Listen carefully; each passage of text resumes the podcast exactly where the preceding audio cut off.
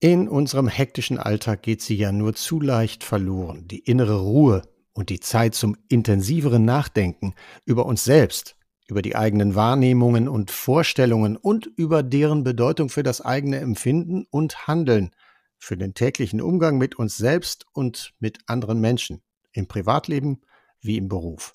Welches Bild bzw. welche Bilder wir heutzutage vom Älterwerden und vom Altsein haben, wir als Gesellschaft, aber auch jede und jeder einzelne von uns, das ist eine bedeutsame Frage, besonders für Menschen, die in der Pflege arbeiten oder in einer Pflegesituation leben bzw. irgendwann leben werden. Spannende Antworten darauf jetzt in Episode Nummer 8 vom Podcast mit Pflegegrad.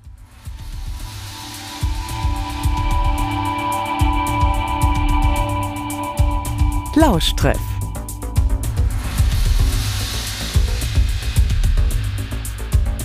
der SHDO Podcast.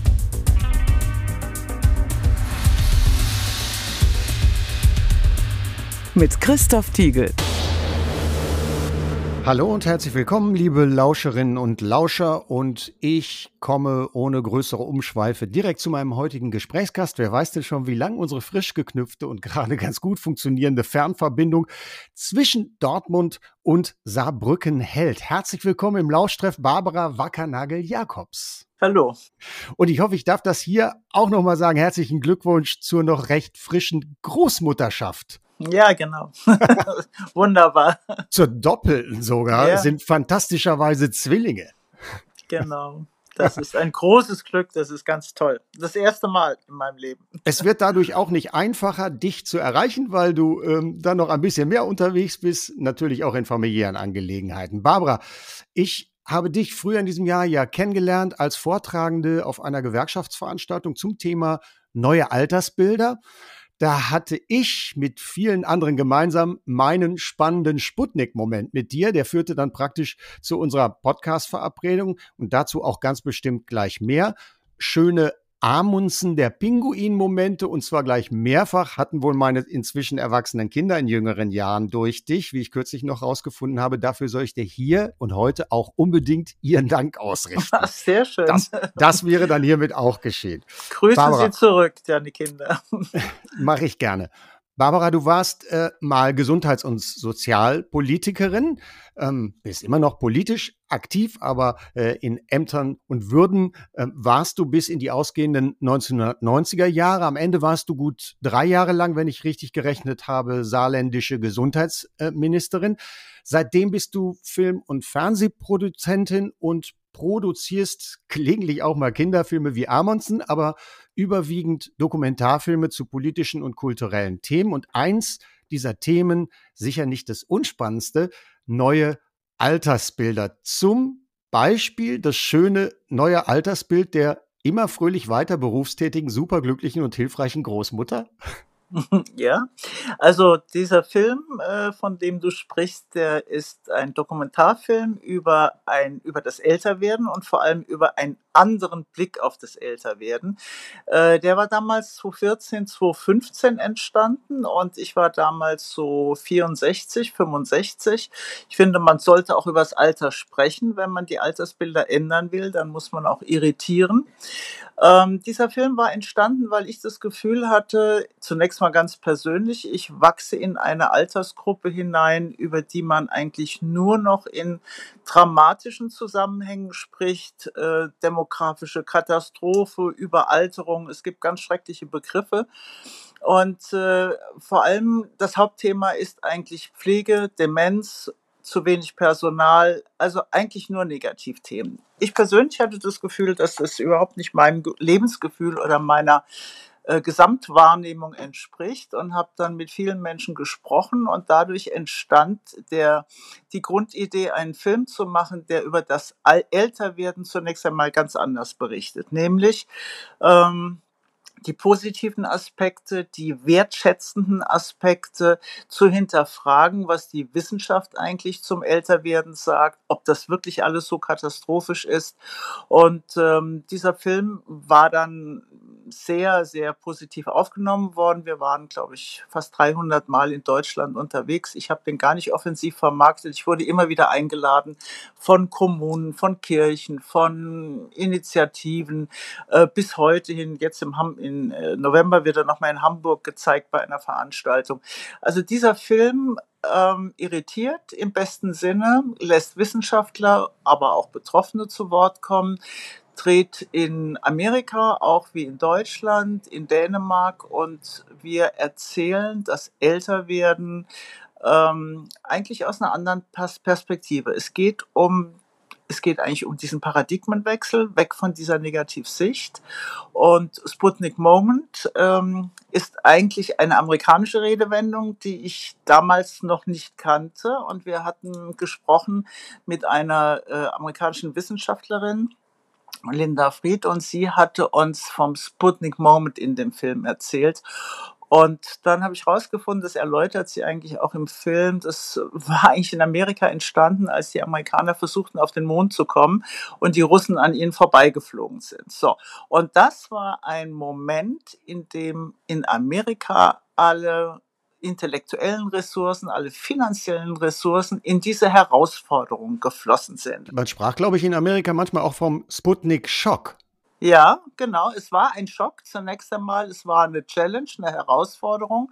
Und man hatte eigentlich diese positive Haltung, dass man sagt, so, jetzt müssen wir uns aber anstrengen. Und sie wendet das eigentlich auf die demografischen Veränderungen an. Die Demografie verändert sich. Die Menschen leben länger. Alles wunderbare Botschaften. Sie leben länger gesund.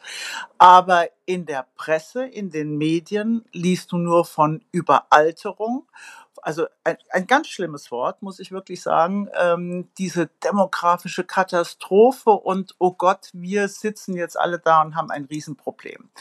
Äh, wir haben ein Problem, weil wir es nicht konstruktiv angehen. Und das war eigentlich, deshalb haben wir diesen Begriff Sputnik Moment, 30 gewonnene Jahre, denn unsere Lebenserwartung hat sich im letzten Jahrhundert um knapp 30 Jahre verlängert auch. Als Bismarck die Rentenversicherung einführte, ähm, haben die Leute eigentlich ihr Rentenalter fast nie erreicht. Also die wurden 50, äh, 55 Jahre alt. Also von daher ähm, Sputnik Moment, was sind die Herausforderungen, was müssen wir tun, wie müssen wir konstruktiv mit dieser Verschiebung eigentlich der Alterskohorten umgehen. Denn erstmal ist es nur das. Und du hast gerade gesehen, ich halte gerade das Booklet der DVD in Händen und ähm, da mhm. habt ihr äh, schön auf, äh, auf die erste Seite geschrieben, wir leben heute länger, haben mit 50 noch rund 30 gesunde Jahre vor uns. Wie wollen wir umgehen mit dieser gewonnenen Zeit? Länger schlafen, die Welt bereisen, Rosen züchten? Und was, wenn all diese Dinge getan sind? Genau. Ja, was ist dann? Und da gibt ja dein Film, gibt ja euer Film ein paar wirklich verblüffende Antworten. Ich kann mich sehr gut noch dran erinnern. Ich habe vor ein paar Wochen den äh, Film tatsächlich äh, dann nochmal gesehen und vor allen Dingen dran erinnern, ja, an ein Unternehmen mit der ältesten Belegschaft der Welt, würde ich ja. mal annehmen, ähm, an der Werkbank statt im Lehnstuhl 90-Jährige in einem metallverarbeitenden Betrieb. Genau. Zum Beispiel. Das, diese Firma Weiter Niedel, äh, es gab schon mal einen Regisseur, der hat ausschließlich einen Deutschen, einen ausschließlich, ausschließlich einen Film über diese Firma gemacht und der lief bei Arte. So bin ich auf die gestoßen und wir wollten da unbedingt auch drehen. Ähm, der Hintergrund oder ich fasse jetzt mal zusammen, was äh, wirklich diese wunderbaren und hochkarätigen Wissenschaftler in unserem Film gesagt haben. Ruhestand im wörtlichen Sinne tut niemandem gut. Also Ruhe nur und nur stillstehen. Das heißt, wir gehen alle in diesen Ruhestand mit der Erwartung, der Ruhestand tut uns gut. Er tut uns dann gut, wenn wir auch zum Beispiel neue Aufgaben finden. Das Überwort, das, oder ich sag mal, die große Klammer für mich ist das Wort Aufgaben. Das kann sein, dass man Großmutter wird oder Großvater wird und fünf Enkelkinder zu versorgen hat. Das kann einem total lebendig halten. Das kann sein, dass jemand weiterarbeiten möchte. Es kann sein, dass jemand was ganz Neues machen möchte. Aber wichtig ist offensichtlich eine Aufgabe zu behalten. Das ist eine intellektuelle Herausforderung häufig. Es ist aber auch eine Tagesstruktur. Es ist, es gibt einem das Gefühl, dass man äh, was was einbringen kann in die Gesellschaft. Es gibt einem Kommunikationsmöglichkeit, man spricht mit anderen Menschen, man ist nicht so in der Einsamkeit. Also die Bewertung der der Möglichkeit, die eine Aufgabe behalten in einem Leben schafft, wird aus meiner Sicht unterschätzt. Das Wort Arbeit nehme ich nur behutsam in, in den Mund, weil natürlich sehr viele neurotische Reaktionen kommen. Oh Gott, wir sollen länger arbeiten.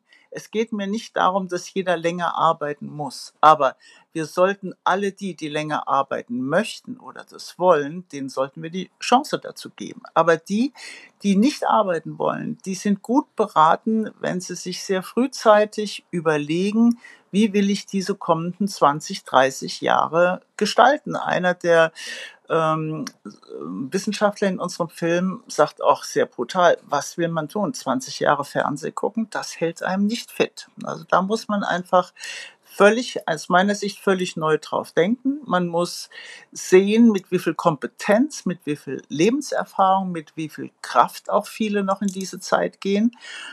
Das Alter ist sehr individuell. Es ist eigentlich die Altersphase, wo die, meisten, die, die Menschen am meisten unterschiedlich sind, so muss man sagen. Sehr plural, weil die Lebensgeschichte, die Biografie wirkt sich aus auf die Gesundheit, auf die innere Haltung, auf die Psychologie. Das heißt, es gibt nicht das eine Muster, was für alle richtig ist, aber es gibt die Erkenntnis, dass eine Aufgabe behalten für alle eigentlich richtig wurde oder ist, weil sie länger gesund bleiben, länger kognitiv auch fit bleiben und ja, länger gesellschaftlich involviert auch sind. Du hast gerade schon gesagt, es gibt nicht das eine Alter, es gibt natürlich Untersuchungen dazu, wann sich Menschen alt fühlen. Das äh, gibt auch immer ganz interessante äh, Ergebnisse, wenn man äh, vor allen Dingen Männer und Frauen befragt. Es gibt, glaube ich, unterschiedliche Ergebnisse. Und je älter die Menschen sind, desto äh, ja, höher setzen sie eigentlich selber dann auch tatsächlich die Altersgrenze. Also, und sie selber sind eigentlich grundsätzlich überhaupt nicht alt. Alt sind immer die anderen. Habe ich das in etwa so richtig zusammengefasst? Ja, also die eine Forscherin sagt, äh, alt ist immer zehn Jahre weiter. Also nicht bei mir jetzt, sondern vielleicht die in zehn Jahren. Es ist auch so, dass die äh, Forschung nicht von alt im Sinne eines chronologischen Alters spricht. Also wenn man einen Forscher fragt und sagt, wann ist jemand alt, ab, sagte, das kann man nicht sagen. Also es hängt offensichtlich viel mehr mit der Haltung, mit der Psychologie und damit auch Einfluss auf die Körperlichkeit zusammen. Also ich wäre sehr vorsichtig zu definieren, wann jemand alt ist und dann kommt eben das, was du sagst, ähm, dass man sich selber auch natürlich ganz anders definiert und es ist eben eine Zusammensetzung zwischen Biologie, zwischen Psychologie und dem chronologischen Alter.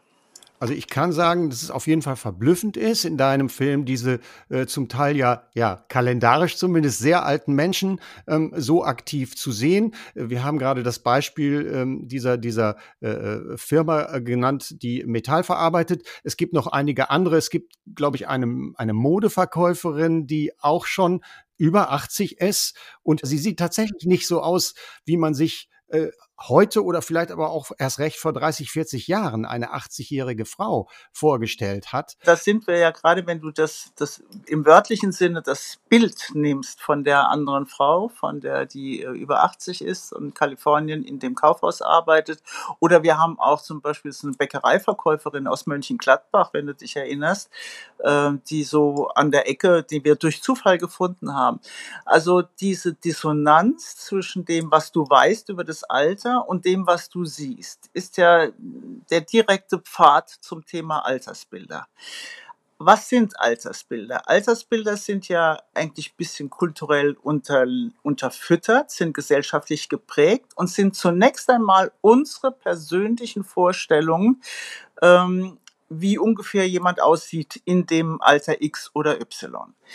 Und diese gesellschaftlichen Vorstellungen, die zunächst einmal subjektiv sind, die übrigens alle haben. Jeder Politiker, jede Politikerin hat ein Altersbild. Jeder Journalist wie du hat Altersbilder. Die kommen aus deiner Geschichte. Wenn du eine fitte Oma hattest, die bis 90 fit war, hast du ganz andere Altersbilder wie jemand, dessen Vorfahren ähm, sehr früh, sehr krank und sehr fragil waren. So.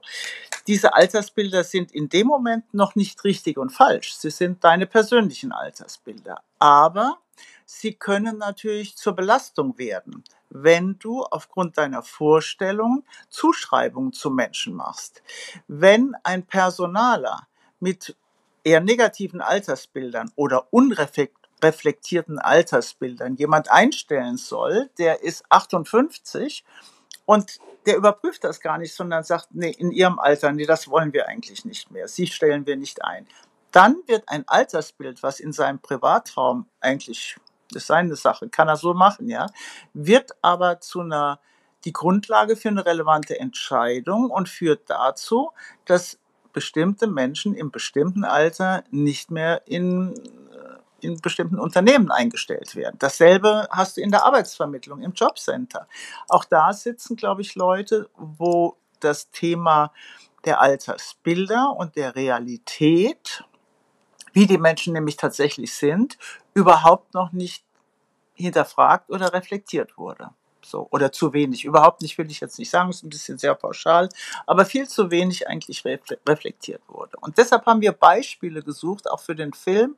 Und aus diesem Film hat sich ja in den letzten acht Jahren mein Hauptarbeitsschwerpunkt auch von Veranstaltungen und Vorträgen und äh, Überlegungen eigentlich in der Öffentlichkeit ergeben, wie man das ändern kann.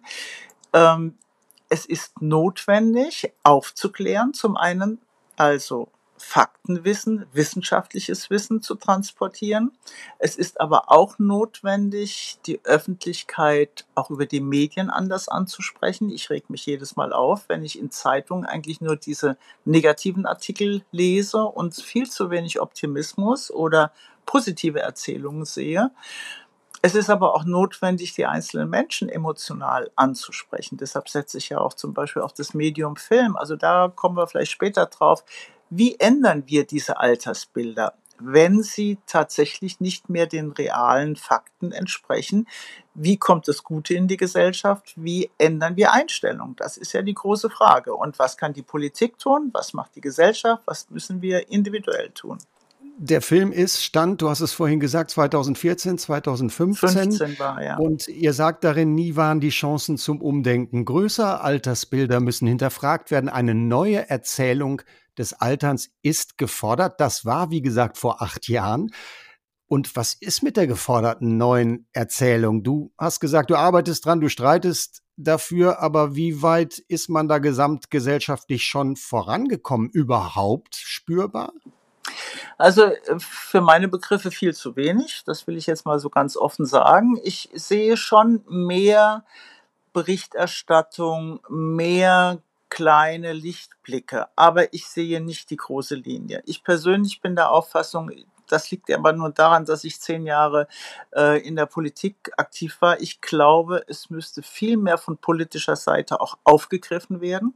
Es müsste tatsächlich mehr über ein eine Fokusverschiebung nachgedacht werden. Also dieses traditionelle, dieses traditionelle Wort oder der Begriff Seniorenpolitik, ja, also kennst du ja auch, müsste eigentlich aus meiner Sicht nochmal ganz neu geschrieben werden, erzählt werden. Ähm, es geht nicht nur darum, dass jetzt hier vielleicht ein Kaffeenachmittag oder hier eine Kaffeefahrt gemacht wird, sondern auch diese Seniorenbeiräte und die ganzen Institutionen, die da entstanden sind, die sind ja in meiner politischen Zeit der 90er Jahre entstanden, müssten nochmal ein einen ganz anderen Aufwind bekommen und die Geschichte des Älterwerdens neu erzählen, also konstruktiver erzählen. Es, es tut sich was. Also ich bin ja, ich bin auch nicht die Einzige, sage ich mal, die solche Vorträge hält, aber es ist noch nicht in Massen. Wir haben auch eine Website äh, gemacht, die heißt neuealtersbilder.de. Das war dann, wir haben das nur aus Bordmitteln gemacht, wir haben keine Finanzierung bisher. Das heißt, wir stocken da selbst und ähm, pflegen das auch nicht so richtig. Ähm, die Körperstiftung in Hamburg beispielsweise ist eine Stiftung, die sehr gezielt an dem demografischen Thema arbeitet und auch jährlich äh, drei Zugabepreise vergibt für Menschen, die im Alter um die 60 herum nochmal was Neues machen, eine neue Firma gründen, ein neues Sozialunternehmen gründen. Also es tut sich schon einiges. Ähm, aber es müsste mehr in die Breite gehen. Es müsste zu einem politischen Schwerpunktthema werden. Äh, denn allein schon unter dem Aspekt des Fachkräftemangels verstehe ich überhaupt nicht, warum wir nicht offensiver werben und integrieren die Älteren, die weiterarbeiten wollen oder die neu arbeiten wollen. Nicht Rentenerhöhung, Rentenalter, Eintrittserhöhung für alle, ganz klar, sondern Erleichterung des Weiterarbeitens, der Weiterbeschäftigung, der Neubeschäftigung ohne Sanktionen und ohne Abschläge und ohne verwirrende Antragssysteme bei der Rentenversicherung für alle. Das ist, also das kannst du vermischen. Das geht hier nicht nur um das Wohlbefinden der Eltern, es geht auch um den Fachkräftemangel. Aber da sehr schnell äh, die Menschen da so ein bisschen ängstlich werden. Ich muss, ich soll, ich will aber eigentlich gar nicht äh, mache ich sehr, sehr gerne auch aufmerksam auf die negativ möglichen Folgen für jemand, der keine Aufgabe behält. Es gibt die Share-Studie, wir hatten, glaube ich, mal darüber geredet. Ich habe dich irgendwie mal ähm, darauf angesprochen, die jetzt mal von dem Max-Planck-Institut ähm, Börsch-Supan, Professor Börsch-Supan äh, kuratiert und begleitet wird.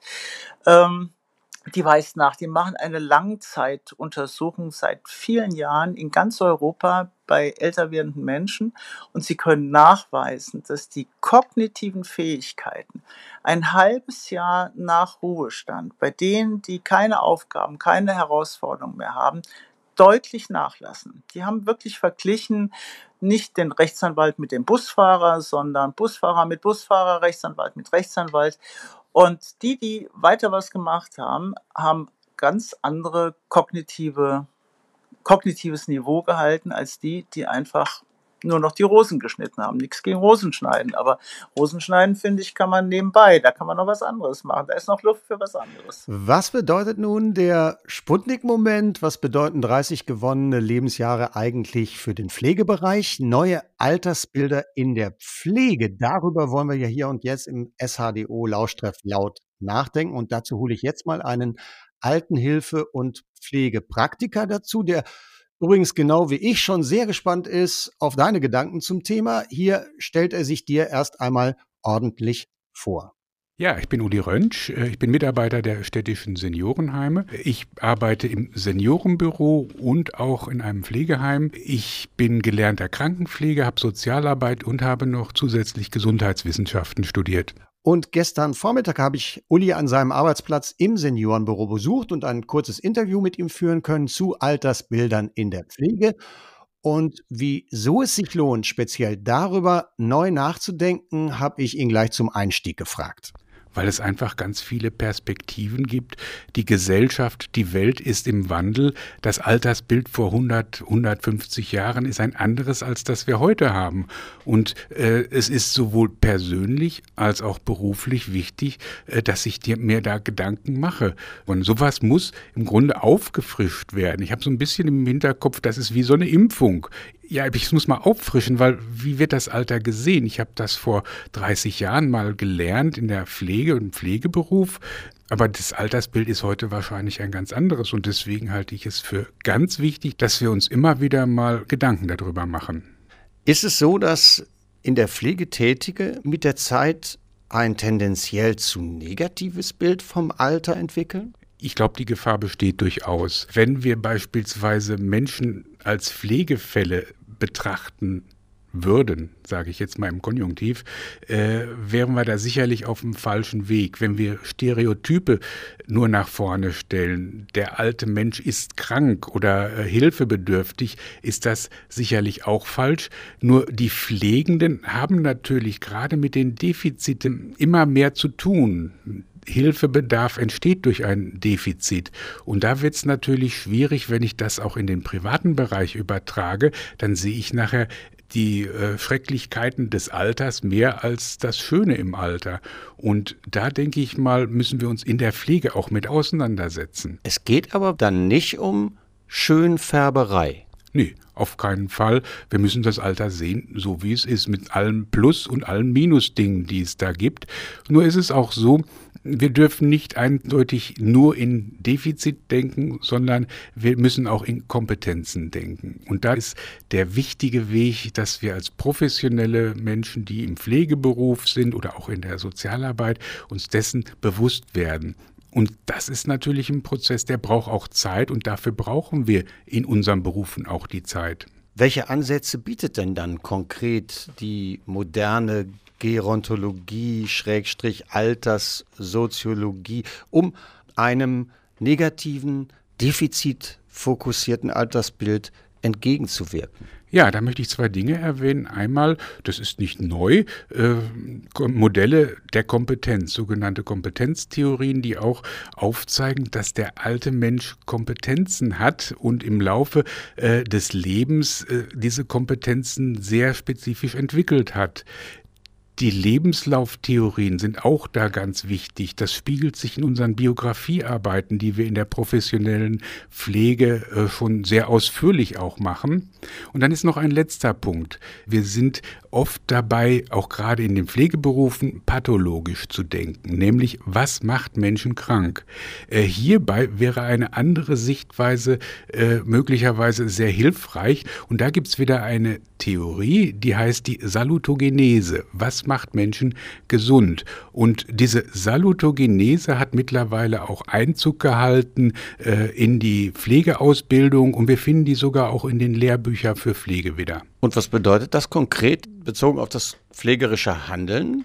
Dass wir gesundheitsfördernd handeln. Das heißt, äh, wir sagen den Menschen, äh, bitte äh, seid eigenkompetent, macht, seid aktiv, aktivierende Pflege geht da auch in diese Richtung und in der Hinsicht stellen wir einfach die Medizin, die ohne Frage wichtig ist, äh, aber etwas in den Hintergrund, sondern gehen in Richtung Kommunikation, in Richtung Interaktion auch. Und das ist, denke ich mal, auch ein ganz großer Aufgabenbereich der Pflege. Sagt mein Lauschtreffkollege und Pflegepraktiker Uli Rönsch. Ja, Barbara, was denkst und sagst du dazu? Also toll. Ich finde, äh, er hat das wahnsinnig gut auf den Punkt gebracht. Ich kann das also nur bestärken, unterstützen. Zunächst einmal äh, muss dieser Paradigmenwechsel oder dieser Perspektivwechsel in den Köpfen eigentlich der, des Pflegepersonals passieren. Also vom Defizit Denken hin zu diesen Kompetenzen zur Lebensgeschichte hin. Was ich sehr richtig und wichtig finde, was ihr am Anfang besprochen habt, äh, das Problem ist, dass das im Alltag, im pflegerischen Alltag wahrscheinlich sehr schnell immer wieder untergeht, äh, zu kurz kommt. Eigentlich glaube ich, müsste, also das ist in der Ausbildung offensichtlich viel stärker mittlerweile drin. Ich habe ja selbst auch Lehraufträge zu Altersbildern mit Pflegepersonal äh, gemacht bei der Ausbildung, was sehr spannend ist. Ich will zunächst mal darauf eingehen. Da ist es wirklich ähm, ganz notwendig, sehr subjektiv die Azubis, die Auszubildenden abzuholen bei ihren persönlichen Altersbildern, um überhaupt eine, eine Öffnung für den anderen Blick zu finden. Und das wäre, so komme ich jetzt wieder zu dem pflegerischen Alltag, eigentlich notwendig in einer Art kontinuierlichen Supervision, die vielleicht die Pflegemitarbeitenden äh, und Mitarbeiterinnen und Mitarbeiter bräuchten, immer brauchen würden, das war jetzt saarländisch, ähm, immer wieder äh, zu begleiten, zu reflektieren, wo kippt das, wo sehen wir plötzlich unter all dem Stress immer wieder nur das Negative. Also von daher glaube ich, dass der Alltag, die Praxis ähm, dem ein Stück im Wege steht, aber Herr Rönsch hat das absolut auf den Punkt gebracht, was eigentlich die neuen Gedanken sind. Und ähm, das, was er Salutogenese nennt, würde ich jetzt auch mal so unter die Resilienzforschung zusammenfassen. Das ist ja eigentlich äh, die Betrachtung dessen, was macht uns auch in negativen Zeiten überlebensfähig? Was gibt uns die Kraft zu widerstehen? Und ich finde gerade, er hat das äh, Stichwort Biografiearbeit genannt halte ich für enorm wichtig. Und das konsequent angewendet hilft auch bei den Pflegefachkräften, den Blick auf diese Stärken, auf die positiven Aspekte in einer Lebensgeschichte nochmal ein bisschen genauer zu betrachten oder den Blick dafür nochmal zu bekommen. Also wir brauchen, glaube ich, viele kleine Facetten. Die Altersbilder sind keine Methode für den pflegerischen Alltag, aber die Altersbilderdebatte und die Reflexion darüber kann unsere Haltung unsere Herangehensweise stärken und beeinflussen. Und deshalb finde ich es absolut notwendig, das immer wieder ähm, aufzufrischen. Aber er hat recht und ich fürchte aus meiner Kenntnis auch, was in den äh, einzelnen Häusern passiert, es ist im Personalmangel zu wenig Zeit und Raum, um diese permanente Reflexion auch zu gestatten. Ich sage mal ein anderes Beispiel. Wir haben ja in dem Film auch äh, ein, ein Interview gemacht mit dem Chef der Sozialholding in Mönchengladbach. Also das ist der Pflegeeinrichtung, Pflegeheime. Ähm, wie soll ich sagen? Also der Chef ist so ganz simpel gesagt. Und er hat äh, zwei Sachen gemacht, die ich hier erwähnen möchte. Er hat zum einen einen Kontrakt mit einem ähm, psychologischen Dienst, glaube ich, ist das, eine, nein, ein, ein, eine Praxis, dass jeder äh, Mitarbeiter und jede Mitarbeiterin, wenn sie psychologische Probleme haben, sich ausgelaugt fühlen, innerhalb von, ich glaube, einer Woche dort Beratungstermine haben kann. Die haben einen Pauschalvertrag, das heißt, wenn viel kommen, kann das auch zu Lasten der Praxis gehen. Wenn weniger kommen, ist es für die gut. Ähm, das halte ich zunächst einmal, auch wenn die Supervision, die kontinuierliche Supervision nicht immer gewährleistet sein kann, halte ich für einen guten Ansatz, weil nämlich es häufig einen Zusammenhang gibt zwischen der persönlichen Krise und dem Ausgelaugtsein im Beruf und gleichzeitig das den negativen Blick eigentlich verstärkt. Also das ist eine Möglichkeit, will aber noch unter dem Aspekt Altersbilder noch eine, einen anderen Aspekt nennen, nämlich er hat vor Jahren schon begonnen, ältere Menschen in eine Erstausbildung Pflegefachkraft zu holen. Also jetzt nicht irgendwie so eine Schmalspurausbildung, sondern er hat über 50-Jährige ausgebildet zu Pflegefachkräften. Und er sagt, es ist von enorm großem Nutzen, diese älteren Mitarbeiter auch im Team zu haben, weil sie natürlich über ganz viel andere Lebenserfahrung, ganz viel anderes Wissen, also jetzt nicht Fachwissen, sondern Lebenswissen verfügen und auch nochmal anders zur Verfügung, äh, Verfügung stehen können als Gesprächspartner. Und das würde ich auch gerne viel mehr in die Diskussion bringen. Die Frage, äh, es wird ja immer gesagt, das packt die ältere Pflegerin nicht mehr zu körperlich zu anstrengend. Und dann sagt er, entschuldigen Sie, aber wir haben auch Mitarbeiterinnen, die sind 1,50 groß und 27 Jahre alt und sind ganz schmal. Die packt es ja auch nicht. Also auch hier gucken wir, dass sie im Team arbeiten und eine technische Assistenz möglicherweise im Heben und im Umbetten zur Verfügung steht. Das heißt, das ist gar kein Argument, das Alter, sondern diese Mischung aus jung, alt, aus körperlich stärkeren und schwächeren, aber auch aus verschiedenen Lebenserfahrungen und verschiedenen Blickwinkeln, die macht es eigentlich im Team aus. Also das sind vielleicht noch so Zusätze, die man äh, im pflegerischen Alltag tatsächlich mit bedenken kann. Du hast es schon gesagt, du, ähm, du arbeitest äh, gelegentlich mit äh, gerade angehenden Pflegerinnen äh, und Pflegern und machst mit denen zum Einstieg auch eine, eine, eine hübsche Übung mit Fotos, mit Fotos von ja, älteren und alten Familienmitgliedern. Und das gibt zum Teil überraschende Ergebnisse. Genau, also die äh, Gruppenmitglieder, die ähm, haben hatten den Auftrag, Fotos mitzubringen von Onkel, Tanten, von Verwandten, aus egal aus welcher Zeit. Und sie wurden gebeten, in Gruppen, die in eine chronologische Altersreihenfolge zu legen. Hier ältester, hier jüngster. Und die Effekte waren sehr verblüffend, weil natürlich jemand äh, alt aussah, aber erst 60 war und jemand äh, bereits 80 war, aber total sportlich oder jugendlich aussah. Also diese Irritation, das ist ja das, was wir hier wieder aufgreifen, was wir am, anderen, äh, am Anfang gesprochen haben das optische und das reale Alter äh, geht manchmal, gehen manchmal komplett auseinander und wir müssen uns äh, positiv im guten Sinne irritieren lassen, dass das so nicht mehr stimmt. Und das wie eine Impfung, wie er gesagt hat, immer wieder mal reinzubringen, immer wieder zu thematisieren, auch bei den Menschen, mit denen in den Häusern gearbeitet wird, nicht zu sehen, die waren früher stark und sind jetzt schwach, sondern was haben sie noch für Kräfte? Was haben sie für Potenzial? Was würden sie gerne tun? Wo können wir sie unterstützen in dem, was sie gerne machen möchten? Also so rum ranzugehen. Das ist, glaube ich, für die, für alle die, die in der Pflege arbeiten, sehr, sehr wichtig und wäre sehr wünschenswert, wenn auch die Träger darauf mehr Wert legen würden. Nun hast du vorhin gar keinen Hehl um dein eigenes Alter gemacht. Wer ein bisschen rechnen kann, der wird herausfinden, du bist Jahrgang 1950 und genau. wirkst wie wirklich eine sehr starke, sehr aktive äh, Frau. Und das führt mich zu der Frage, wer denn dein persönliches Altersvorbild gewesen ist und wie bestimmt dieses Altersvorbild bis heute ist bei dir.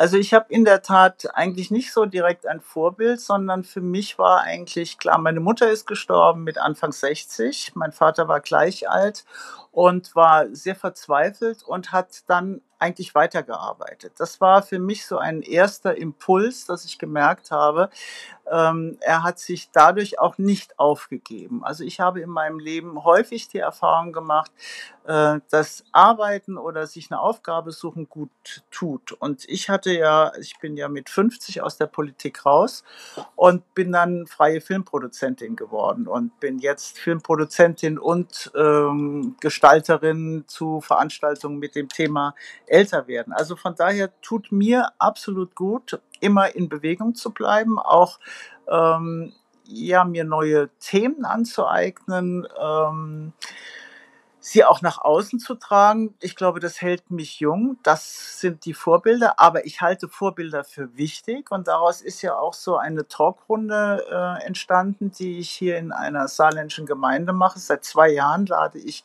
jeden Monat äh, Menschen ein, die anders älter werden, die ähm, was Neues beginnen. Wir hatten eine Gerontologin, die war bis 66 Lehrerin und dann hat sie das Studium der Gerontologie aufgenommen, eine Luxemburgerin, und mit 75 hat sie promoviert. Also eine wunderbare Geschichte, ein toller, toller Gast. Wir hatten, wir haben Künstler, Künstlerinnen, die mit über 70 noch auftreten.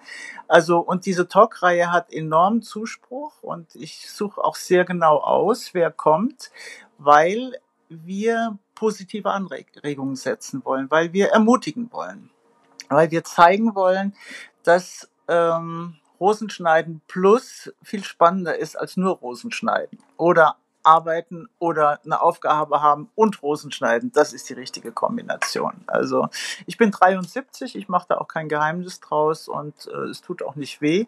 Und entscheidend ist, welche Haltung ich habe und mit welchem Stolz ich eigentlich mit meinem Alter umgehe. So. Ja, ich habe das Glück, dass ich im Moment nicht krank bin oder bisher nicht krank war. Das verändert sich natürlich, wenn jemand plötzlich krank wird. Also man darf es auch nicht idealisieren und romantisieren.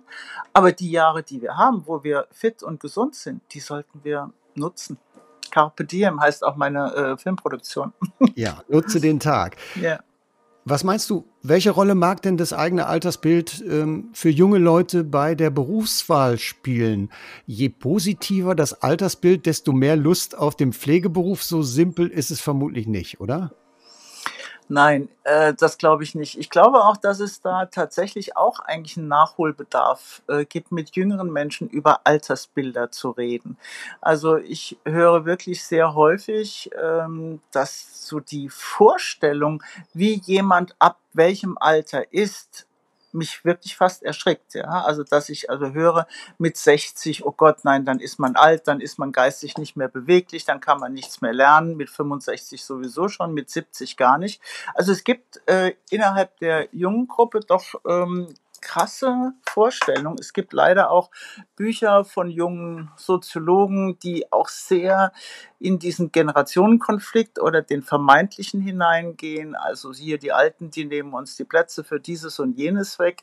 Das halte ich für sehr problematisch, für sehr ungut. Ich glaube, Altersbilder bei Jungen sind ähm, wie soll ich sagen, noch ein bisschen renovierungsbedürftig. Also ich glaube, dass die, die Eltern, je, je älter die Menschen werden, umso eher sind sie irritiert von diesen Altersvorstellungen, umso eher sind sie dann auch bereit, nochmal sich selber zu aktivieren. Aber ich glaube, also ich kann es nur an meinen Kindern sehen, meine Kinder haben eigentlich mit meiner Berufstätigkeit irgendwann auch gesagt, ich glaube, du hast recht, eigentlich, ich glaube, ich werde auch bis 70 oder so gerne arbeiten. Also die haben gemerkt, dass diese Verteilung der Phasen, also jetzt von 30 bis 50 arbeiten und dann aussteigen und gar nichts mehr machen, also was für die Jüngeren viel der Traum ist, dann habe ich genügend Geld und dann will ich nichts anderes mehr.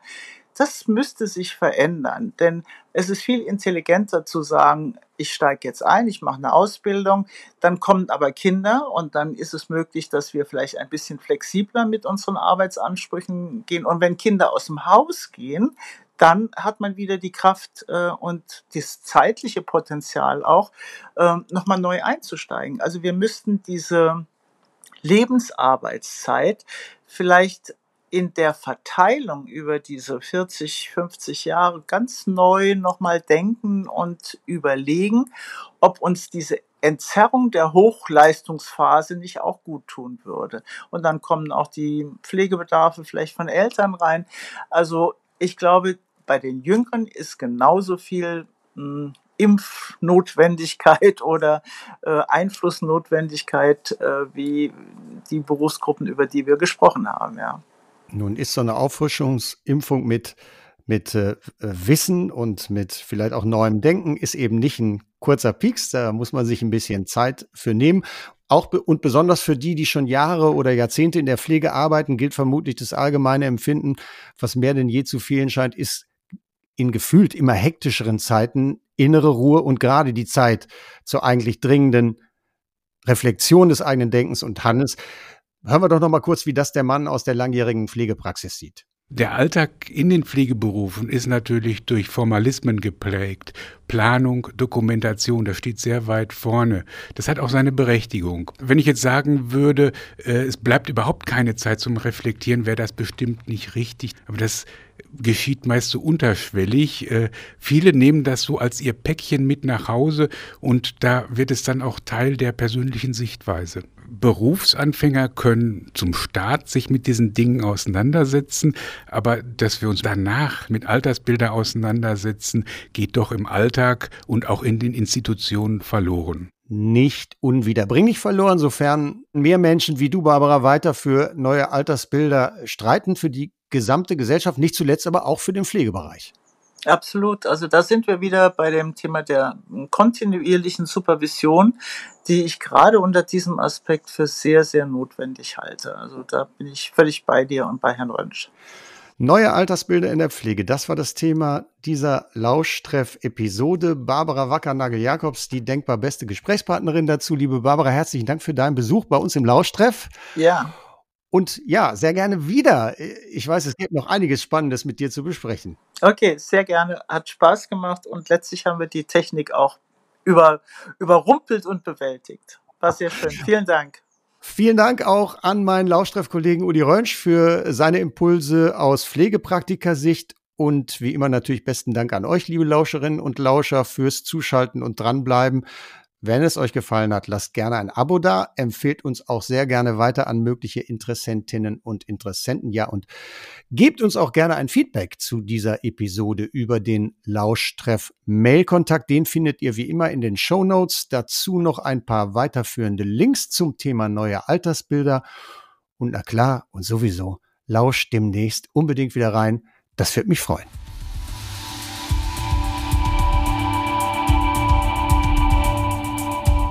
Lauschtreff.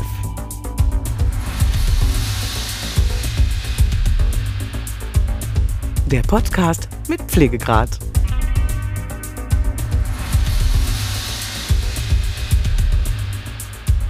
Power 2 SHDO.